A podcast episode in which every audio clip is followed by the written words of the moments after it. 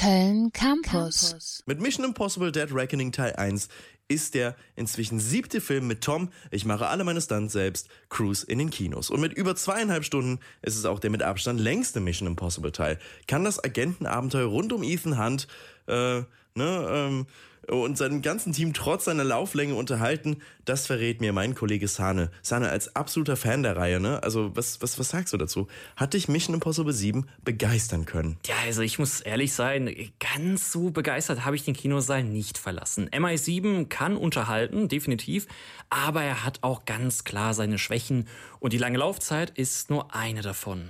Ja, Kritiker weltweit scheinen aber sehr begeistert zu sein. Auf Rotten Tomatoes hatte Mission Impossible 7 kurzzeitig einen Schnitt von 99 Prozent. Inzwischen immerhin noch beachtliche 96 Prozent. Ja, und dann bin da ich, ne, der Fallout, also den sechsten Teil, so extrem gefeiert hat, aber diesen gleichen Enthusiasmus so nicht erneut hatte. Denn Mission Impossible 7 macht viel vom Gleichen und äh, viel auch, was es nicht gebraucht hätte. So startet der Film mit einem 30 Minuten Intro, bevor die berühmten Opening Credits losgehen.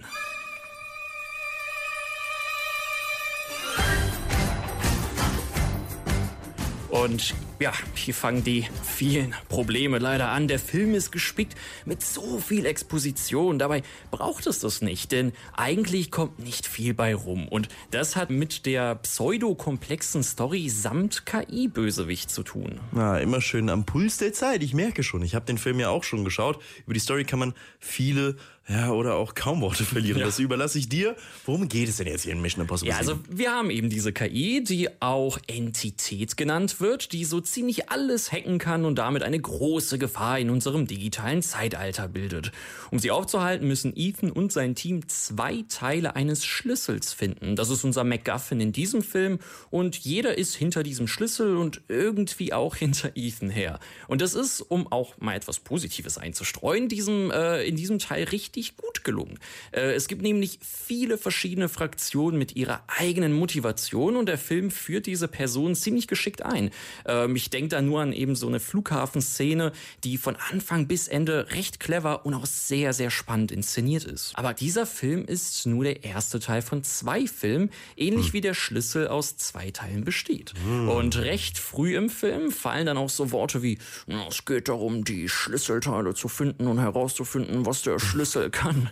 Und ja, genau das ist dann auch schon die ganze Story. Und obwohl es so simpel ist, fällt das Ganze so unnötig bedeutungsschwanger aus. Ja, man muss aber auch sagen, ein wenig konfus wollen die Filme ja immer sein. Dabei ist weniger auch manchmal mehr, ne? Naja, aber auch nicht immer. Neben der KI gibt es noch den Schurken Gabriel, äh, jemand aus Ethan Hunts Vergangenheit vor dem IMF. Allerdings erfahren wir so gut wie nichts darüber. Da wäre definitiv mehr drin gewesen. Oder man hätte sich den Bums auch einfach ganz sparen können. Also wir haben also diesen Gabriel und gemeinsam mit der KI ne, ist der Ethan immer so einen Schritt voraus. Genau, ne? und da merkst du eigentlich auch dem Film an, dass die Macher absolut keine Ahnung haben, wie KIs funktionieren.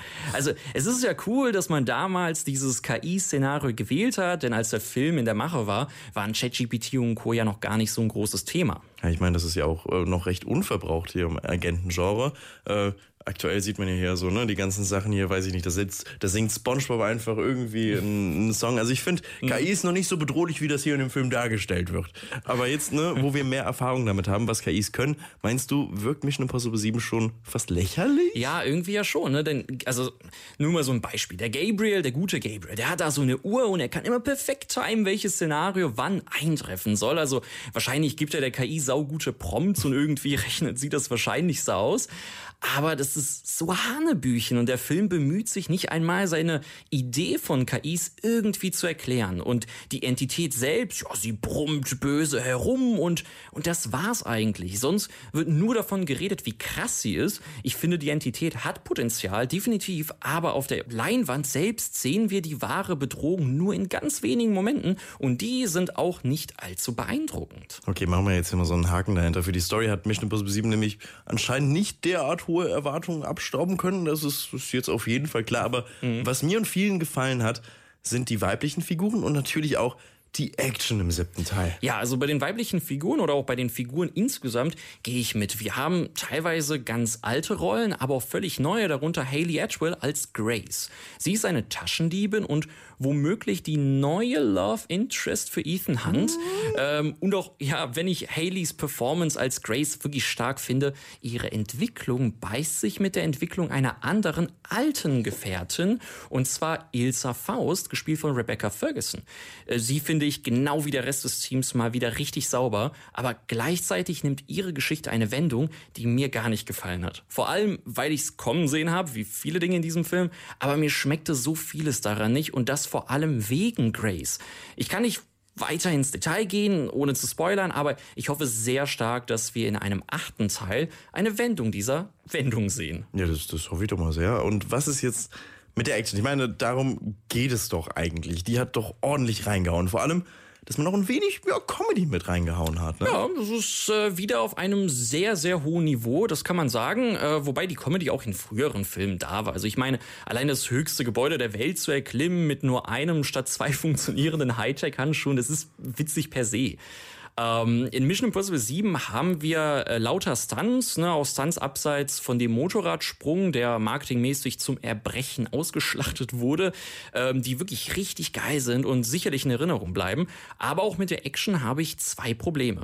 Erstens, sie ist nicht so gut gepaced wie zum Beispiel im Vorgänger. Manche Szenen, die gehen einfach einen Ticken zu lang. Ja, zum Beispiel diese Verfolgungsjagd in Rom, ne? also die teilweise am gleichen Setpiece wie Fast and Furious 10 spielt. Ja, über den Fakt, äh, da komme ich wirklich äh, immer noch nicht hinweg. Aber genau. Und zweitens, äh, vieles, wenn nicht alles davon, haben wir schon mal so oder so ähnlich gesehen. Verfolgungsjagden durch eine Großstadt gab es so auch schon in Fallout oder Rogue Nation ähm, eine ganz gewisse Zugszene, von der man vielleicht auch schon gehört hat, ähnelt sehr stark dem Videospiel Uncharted 2. Hm. Äh, und auch andere Momente findet man in anderen Filmen oder Spielen wieder.